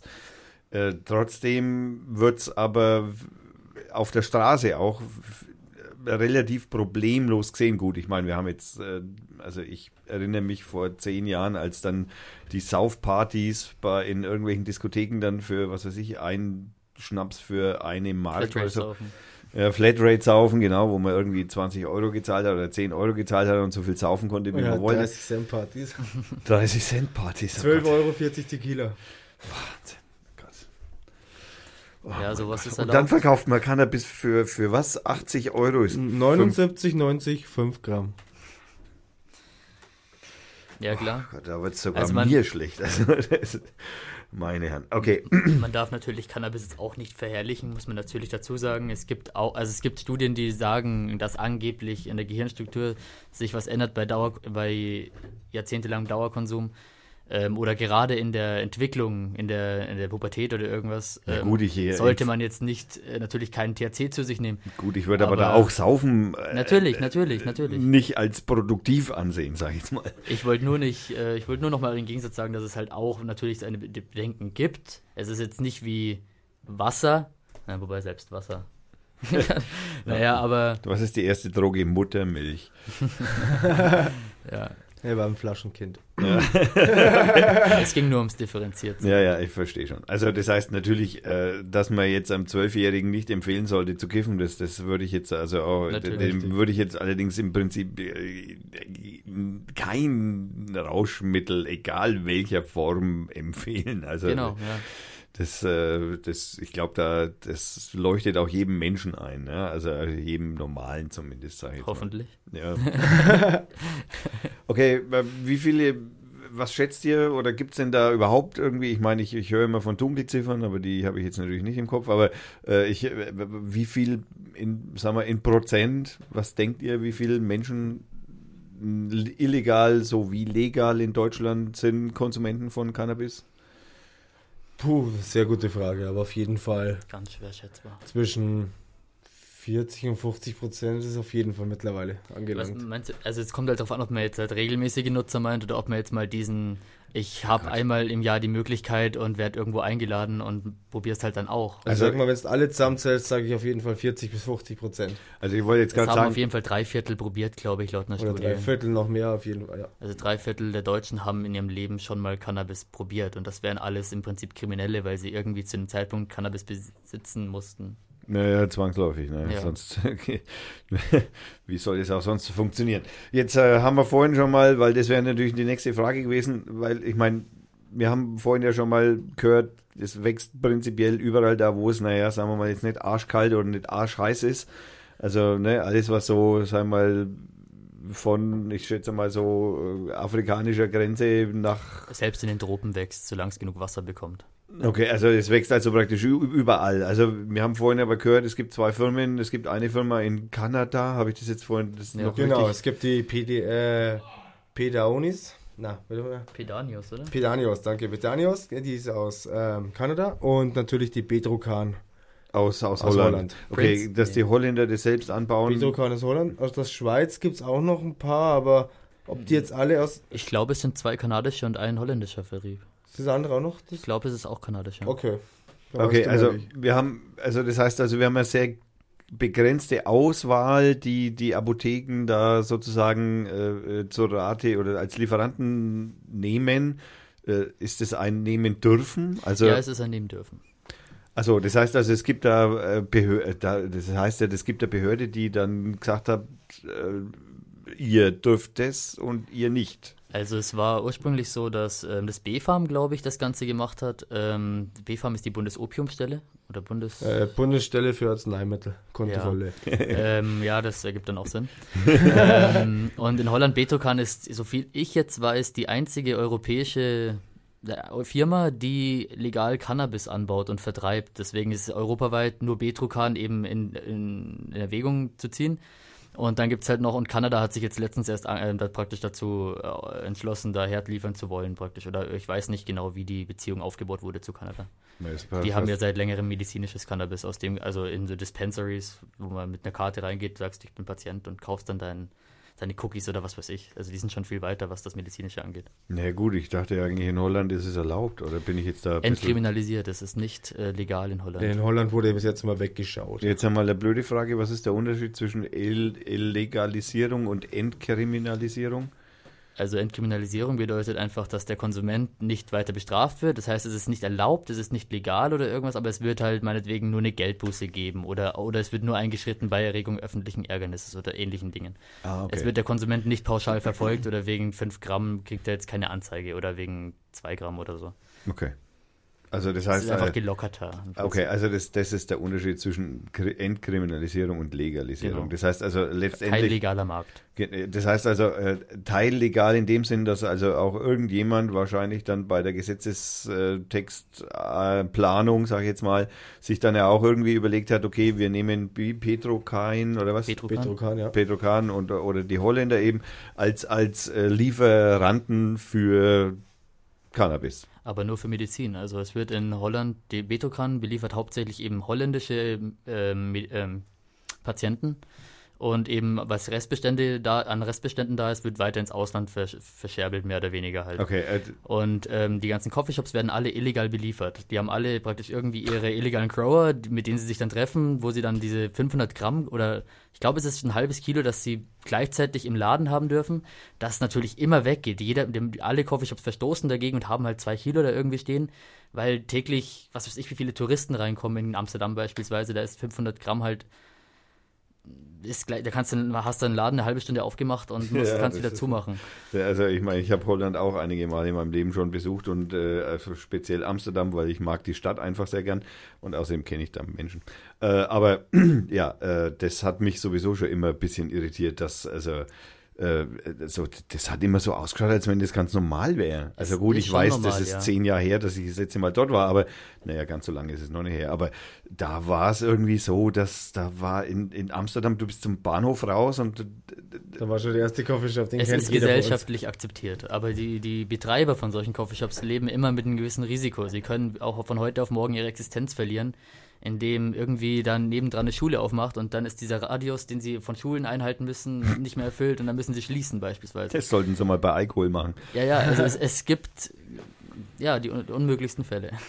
Okay, ähm, da kommen wir natürlich jetzt nicht weiter, da können wir la- lamentieren. Ach und, ja, man und, könnte vielleicht die Cannabis-Agentur in dem Kontext ähm, erwähnen, weil jetzt mit der Gesetzesänderung äh, wurde eben die Cannabis-Agentur eingeführt. Äh, die deutsche Cannabis-Agentur oder nur Cannabis-Agentur, weiß ich gerade nicht. Und die ist jetzt ab jetzt für die Qualitätssicherung zuständig und den Vertrieb von Cannabis in deutschen Apotheken. Und Deutsche, kann, Deutsche Cannabis-Agentur. Vielleicht auch nur Cannabis-Agentur. Bin Ja gut, das, äh, das recherchiere ich und dann verlinke ich das. Also da gibt es mit Ja. Sicherheit einen Link oder irgendeine Und die vergibt jetzt auch, oder hat jetzt sogar schon Lizenzen zum Anbau in Deutschland an Unternehmen vergeben. Also in Bayern zum Beispiel hat irgendeine Gemeinde oder irgendein Unternehmen in irgendeiner bayerischen Gemeinde In ähm, Bayern? in Bayern ähm, jetzt die Genehmigung für den Anbau von medizinischem Cannabis bekommen. Für, also in Zukunft für Apotheken. Wenn es um Geld geht, sind die Bayern schnell. Ne? Der Bürgermeister hat es in der Zeitung begrüßt. Sehr schön. okay. Ähm, so, ja, genau. Jetzt schaue ich gerade nochmal auf meinen Spickzettel. Genau. ähm, wie äh, habt ihr, ich, ich meine, in dem Zusammenhang Gesellschaft, Politik, in dem wir uns jetzt gerade so ein bisschen bewegen, da fällt jetzt natürlich unsere, die, die, die Drogenbeauftragte der Bundesrepublik Deutschland natürlich irgendwie, die ja hier aus der Gegend auch noch ist, die Frau äh, Mortler, ja, die Ja. dummerweise auch noch aus dem Eck kommt, wo ich herkomme auch. Ja, Denberg, um genau zu sein. Okay, ähm, äh, ich kenne zum Beispiel ein, ein äh, von der Die Partei, äh, wer sie nicht kennt, äh, der, da gab es ein schönes Video, das musste leider von äh, YouTube wieder entfernt werden, was natürlich total schwachsinnig ist. Es gibt natürlich nach, nach wie vor äh, auf YouTube zu finden, wenn man es suchen möchte. Da gab es also, also sind die mit einem Bus halt zu Frau Mottler in ihren Heimatort gefahren und haben halt dagegen demonstriert halt und äh, haben das Ganze gefilmt und es war irgendwie, naja, es ist, kam nicht so gut an, sage ich jetzt mal bei bestimmten Menschen. Ich habe noch gar nicht gesehen, das Video. Das ist. Kenne ich auch nicht. Also wenn, wenn ich es finden sollte, da werde ich ja mal in der Partei noch mal nachhaken, wo das denn zu finden ist, aber jeder, der das jetzt weiß, von was ich spreche, der weiß, wo es ist. ähm, das verlinke ich nochmal. Also die Frau äh, Mortler ist ja die Dro Dro Bundesdrogenbeauftragte, wenn ich jetzt das richtig ausspreche. Ähm, Leider. betitelt. Äh, und ich äh, erinnere mich an ein äh, Interview, das er mit dem Thilo Jung in, äh, auf äh, seinem Kanal Jung, Jung und Naiv gemacht ja. hat. Und ähm, das, das war, ich, ich weiß gar nicht genau, was ich dazu sagen soll. Also ich versuche ja immer zu ergründen, warum Menschen so sind, wie sie sind. Das ist immer so meine Fragestellung an die Welt da draußen. Aber das, das war ja an Absurditäten nicht zu übertreffen irgendwie. Es gibt ein schönes Beispiel aus, aus, diesem, aus diesem Video. Ein wunderbares Beispiel. Und zwar, sie, hat, äh, sie wurde gefragt, was sie denn über die Entwicklung in Portugal zu sagen hätte. Ja. Und ähm, Portugal hat eben, ich glaube, seit 2010, ich nagel mich jetzt im Jahr nicht fest, ähm, alle Drogen entkriminalisiert. Das heißt, der einfache Konsument kriegt höchstens noch mal äh, einen Kurs beim Gesundheitsamt oder, wenn es schlimmer ist, ein, eine Suchttherapie. Aber keiner wird jetzt deswegen verknackt oder Schlimmeres. ja. Und Dealen und so weiter ist natürlich immer noch illegal. Jedenfalls, das wusste diese Frau nicht. Sie hat es nicht geschafft, sich über unsere Landesgrenzen hinweg, zumindest in Europa, über die ge dortige Gesetzeslage der Drogenpolitik zu informieren und sich da vielleicht was abzugucken oder zu kritisieren. Nein, sie hat sich damit einfach gar nicht beschäftigt und hat dazu geantwortet, meinen Sie Fußball? Also beim, also ich meine, jeder, wir verlinken das Video natürlich selbstverständlich, aber ich, äh, äh, wo, wo ich also auch äh, in der Vorbereitung auf die Sendung habe ich das natürlich nochmal angeschaut und äh, da, da, da, wie gesagt, ich habe es ja gerade schon mal einleitend gesagt, dass ich ja immer irgendwie versucht zu ergründen, warum Menschen so sind, wie sie sind. Und bei die einzige Erklärung, die mir da letztendlich dann noch übrig blieb, ist, naja, die hat man da halt hingesetzt und hat gesagt, naja, du sagst halt das, was wir dir sagen, dass du sagen sollst. Genauso wird es sein. Weil eine andere Erklärung gibt's dafür nicht. Das ist, äh, Sie geht auch konsequent jeglicher Diskussion seitdem aus dem Weg. die ist Weil sie Angst hat, sich weiter zu blamieren. Das ist meine Theorie dahinter. Sie, sie zeigt sich nicht mehr in Podiumsdiskussionen. Ja, Ich ja, glaube, du willst sich nur weiter blamieren, also das ist der Auftritt. ja, eben. Es, sie sie will es halt vermeiden, sich nochmal zu blamieren. Gut, aber ich erinnere mich an, an Drogenbeauftragte vorher, die waren mindestens, also das langt nicht, wenn ich sage mindestens genauso, Entschuldige, doof. Hast du den Bundestag, die Mordler schon mal mitbekommen? Nö, nicht. Ganz schnippische Antworten und sowas. So eine ganz unsympathische, also ganz, will jetzt nicht gegen sie hetzen oder so, aber Nein. ganz, die, die, diese Art, mit der sie argumentiert. Na, die, die argumentiert gar nicht. Also, die, Entschuldigung, Es das ist ein was, Beharren auf ihrem Standpunkt mit einer Schn Schnippigkeit. Ich weiß nicht, wie sagt man das? Ja, ja. Es gab ja mal diesen berühmten Satz früher, ja, Frau Mortler, warum ist denn Marianne illegal? Ja, weil es verboten Weil es eine ist. illegale Ja. Droge ist. Oder- Punkt. Oder so, Punkt. super. ja, besser kann man es nicht ausdrücken, möchte ich fast sagen. Unsere Bundesdrogenbeauftragte. Wie gesagt, ich meine, die waren bisher, also ich meine, ich, also ich bin ja so ein Computerfreak und wenn, wenn, wenn ich dann so Heiko Maas und Datenschutz und, und der, immer vorne rum irgendwie so, ja, ja, so total toll, irgendwie sympathisch rüberkommt, dann äh, hinten rum, dann jetzt, wir haben jetzt wieder Gesetzesänderung gehabt äh, im Bundestag, wo, da ging es auch wieder um Abhörmöglichkeiten und so weiter und so fort. Das ist eine Katastrophe, der Typ. Also ich meine, letztendlich muss ich ganz ehrlich sagen, äh, es gibt wenige Ressortpolitiker, denen ich tatsächlich zutraue, dass sie von dem Ressort, das sie da bedienen Hm, oder beackern, auch wirklich eine Ahnung haben. Und wenn nicht, okay, das soll jetzt noch kein Vorwurf sein, dass man jetzt in dem Ressort nicht unbedingt eine Supercheckung hat, aber dann hat man doch mindestens ein paar Leute hinter sich sitzen, die der Frau Mordler zumindest einmal stecken können, ja, hören Sie mal, wenn Sie jetzt sich mit dem Thilo Jung unterhalten, dann sollten Sie vielleicht einmal, keine Ahnung, das Buch hier lesen oder so, ja, keine, also, ich meine, das würde, ich meine, da würde ja ho hoffentlich irgendjemand ins, Ja, vielleicht hat sie ja versucht zu lesen. Also, Ja, das kann natürlich sein. Ja, da, steckt halt einfach die Union dahinter als regierende Partei, ihre Partei und dann wird halt der Partei, dann greift der Parteienzwang dann. ja, aber das ist doch blamierend für die Partei, sowas Ja, ja, ja, aber- hinzustellen. Aber wird sie gegen die Parteilinie verstoßen, wird sie auf, wird sie auf Dauer rausgeschmissen. Ja, logisch, Ersetzt dann- durch jemanden, der halt spurt. Klar, logisch, da verliert sie den Job und das ist halt. Und dann haben wir am. Ende noch jemanden, der kompetenter ist, zumindest in seiner Arbeit, natürlich, und dasselbe fordert. Dann, wär- dann wird es noch schlimmer. Also ich Ja, bin fast, genau. fast schon ein bisschen froh über sie. Ach so, so Weil nach sie, dem Motto. sie macht es nicht schlimmer.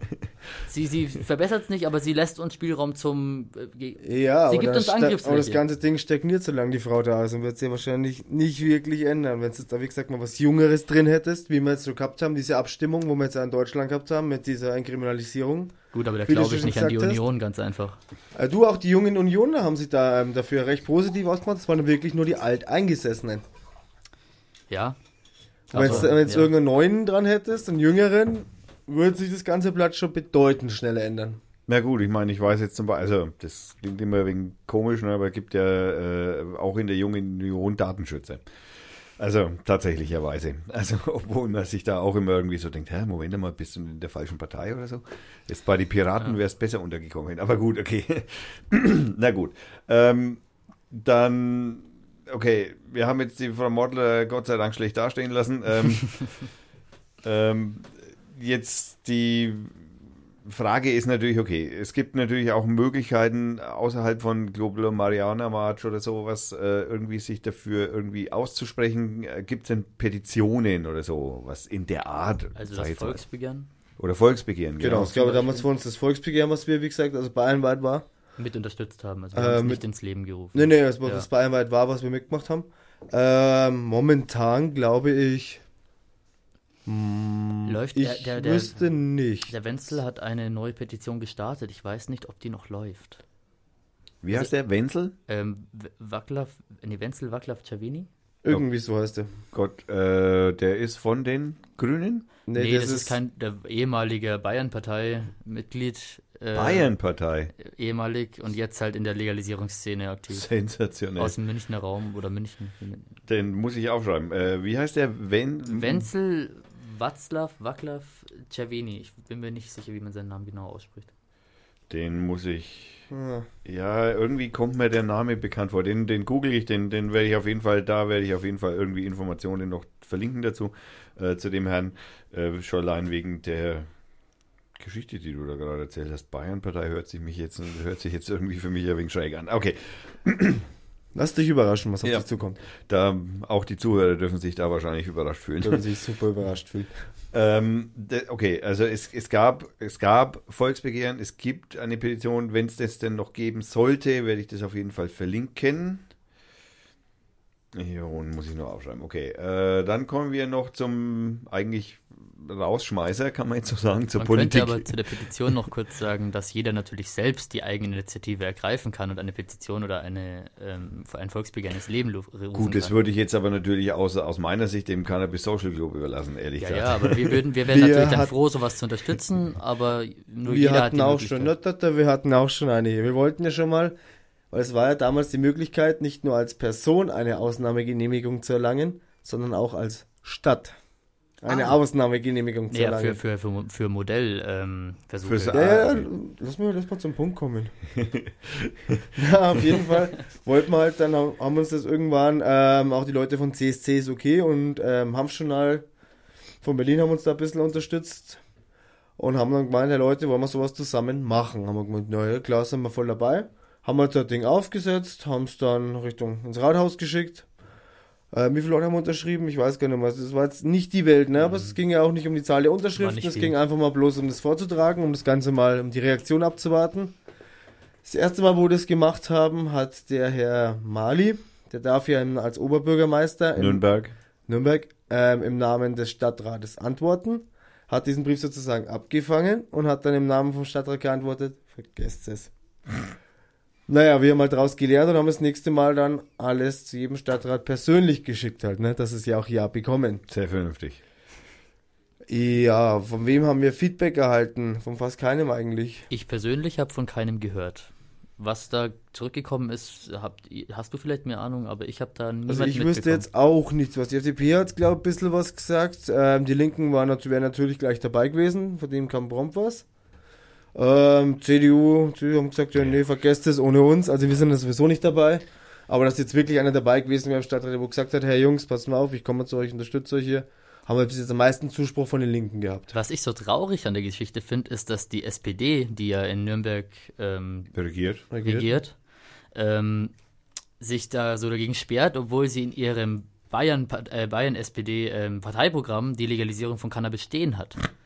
Also natürlich ist jeder Politiker agiert natürlich für sich an sich, aber der, die, die Partei sagt, sie will legalisieren. Manchmal- das ist traurig, dass dieses Wahlversprechen im Parteiprogramm festgehalten wird, aber nicht auf dieser Ebene durchgesetzt wird. Die Ironie ist ja auch daran, der Vorsitzende von den Jusos, also der Jungpartei von der SPD, ist ja auch als Redner bei unserem Global Mariana Marsch dabei. Ja, Ne? Die sind ja da voll dahinter. Gut, wobei man natürlich ganz ehrlich geste gestehen muss, eine SPD und Wahlversprechen, pff, naja, okay. Ähm, da ist ja auch einiges schief gelaufen. Das haben jetzt nicht wir gesagt, denn unsere Juso-Zuhörer, das haben jetzt nicht wir gesagt. Naja, ich persönlich erinnere mich natürlich da an äh, Schröder und so weiter und so fort. Und da waren auch einmal die Grünen mit dran und so. Und auch die sind da, pff, da hat man sich auch, also das heißt, haben sich mehrere Menschen, haben sich da vorher gefreut und haben sie dann auch gewählt und wurden dann jäh enttäuscht. Und naja, gut, äh, so ist es nun mal. Ähm, äh, kann, gibt es denn eine Partei, die man irgendwie wählen kann im Moment, von der man, sagen wir mal, naja, sagen wir mal, außer jetzt vielleicht, äh, wir gehen jetzt auf Wähler fangen? Also, also es ist schwer zu sagen. Wir, wir können Parteien nennen, die objektiv, nach außen hin zumindest, im Partei, Partei, Parteiprogramm die Legalisierung von Cannabis festgelegt haben oder, die, oder die, die Partei. haben. unter anderem. ähm, aber wir wissen, wir können natürlich ganz schlecht einschätzen, inwieweit diese Parteien auch zu ihrem Wahlversprechen stehen werden. Das mhm. steht natürlich auf einem anderen Blatt. Also wir könnten jetzt schon welche aufzählen. Ähm, ja gut, was willst du aufzählen? Er hat es vorher am besten eigentlich benannt hier, die Grünen, oder du hast gesagt, ich weiß nicht mehr genau hier, mhm. die, wo es damals konnten und dann, wo es soweit war oder wo es auch im Programm drin kam, haben sie es rausgeschmissen wegen ja, der Koalitionen bei Koalitionsverhandlungen haben sie das ganze, die ganze Drogenpolitik rausgenommen. Um ja, und ich sage immer noch, dass das reine Stimmenfänger sind hier von den Parteien, wie er so schon gesagt hat. Ja, ja. Ich nehme es ins Programm auf hier, holen wir die Jugend mit, so die mhm. Stimmen und dann, wenn es soweit ist, ja, nee, das haben wir schon lange verabschiedet. Ja, gut. Sonst gäbe es halt noch die Linken, die es in ihrem Programm haben. Die Bayern Linken haben es halt fest verankert, das stimmt. Bayern, allerdings. also wie schon erwähnt, theoretisch die Bayern-SPD und andere SPD-Landesverbände. Ähm, die F FDP, wenn ich mich nicht ganz irre, auf Bundesebene Nö, irgendwas muss und die FDP die Piraten haben es auch noch drin. Okay, also hm. Piraten und FDP sind zwei Parteien, die es praktisch nicht mehr gibt. Also genau, also, insofern. Ja. Da wissen wir auch an, was es schuld war praktisch, oder nee? Nein. Das haben Nein. Sie, interessanterweise hat es die FDP erst nach dem rasanten Stimmenabfall beschlossen. Und ja. ich glaube, mit, ich kann mir gut vorstellen, mit ein bisschen Hoffnung auf Stimmen fahren. Ja, ja, ja gut, ich meine, ja gut, das, äh, da kann man unsere anderen Sendungen hören. Da reden wir ständig über Politik. okay, ähm, ich würde jetzt einmal so aus dem Bauch raus sagen, Fällt euch noch irgendwas ein, was ihr loswerden wollte? So Hallo Mama oder irgend sowas, bin im Radio oder keine Ahnung. Ähm, ja, wie gesagt, unserem Stammtisch haben wir vorher schon eingeladen. Das wollte ich bloß mal wiederholen. Jeden ähm, ersten, dritten und fünften Dienstag im Monat in der Kofferfabrik in Fürth. Um 20 Uhr. Ja, offiziell ab 19.30 Uhr, aber die, die autonome halbe Stunde halt, ne? Dann wird es ja, auch wieder 20 Uhr. Also ab 20 Uhr kommt vorbei, gibt was Leckeres zu essen, schöne unterhaltsame Gespräche, lernen uns kennen, wir lernen euch kennen, wenn je ihr Bock nach, auf was Aktives. Je nach Anzahl der Leute, die kommen, dauert es länger oder ist es früher vorbei, das ist sehr individuell. Gut, äh, prinzipiell muss man auch gestehen, dass äh, wir hier im, aus Radioverzicht äh, erwähnen die Kofferfabrik ja auch praktisch in jeder Sendung und ich bin ja da auch häufiger Gast. Äh, insofern, ja, Kofferfabrik ist sowieso ein sehr geiler Laden. Richtig, nur zum Kann man so sagen, ja. Kommt zum 6. Mai vorbei, kommt zum 15. vorbei. Hast Unterstützt du, uns, helft uns. Habe ich was? Hast du zufällig die anderen Infostandtermine noch da? Weil das ist ja nicht der letzte. Ja, das ist. Oh, das geht ja, da geht was. Also ihr ähm, seid also praktisch schon, also wenn ich das jetzt so richtig so Ha, stopp, es ist die Karolinenstraße, wo wir am 15. sind. Beim okay. Bräuninger, die Karolinenstraße, ah. nicht die Kaiserstraße. Muss man jetzt nochmal äh, korrigieren. Also ich lese mal die Termine ganz einfach mal frei vor. 15.04. in der Karolinenstraße vom Kaufhaus Bräuninger von 11 bis 18 Uhr. Und das gleiche haben wir am 22.04., am 29.04. in der Königstraße. Das ist vom Burger King, wenn man vom Hauptbahnhof kommt. Der bekannte Platz, wo immer irgendein Stand ist. Hm. Genau, kommt da vorbei, unterstützt uns am 6. Mai, lasst uns irgendwas reißen zusammen, lasst uns bunt, laut und schrill sein, lasst uns die Botschaft auf Nürnberg bringen. Und vielen Dank für die Einladung natürlich. Gern. Auf jeden äh, Fall, von mir auch. Ich äh, bin, also ich will dafür da sein, wenn ich mal so sagen darf. Ähm, okay, dann sage ich jetzt einmal, liebe Hörer, danke fürs Zuhören. Wir bedanken uns ganz herzlich beim, also wir Hörer, bedanken uns ganz herzlich bei unseren Gästen, dem Alex und dem Dominik vom CSC Nürnberg, Cannabis Social Club Nürnberg. Und ja, ich äh, könnte mir vorstellen, dass wir uns vielleicht in einem Jahr oder so noch einmal sprechen und dann Gerne. schauen wir mal, wie es bis dahin gelaufen ist. Auf jeden Hoffentlich Fall. gut. So, und zum Rausgehen hören wir jetzt noch ein Little, das heißt Look Inside, ist äh, von Jassar und ist ein Instrumentalstück. Gefunden habe ich die Musik wie immer natürlich auf Free Music Archive. Äh, und ja, äh, das, meine lieben Damen und Herren, war die Folge Nummer 68 bei Radio Fürth. Wir danken uns natürlich bei unseren Sponsoren, dem Frank und seiner Firma Brainsellers, dem Hannes fürs Logo und bei der Firma Schnelldruck Süd für die Zeit. Das war eine Dr. Feiertag Production 2017. Noch viel Spaß beim Ausschmeißer sozusagen. Ciao.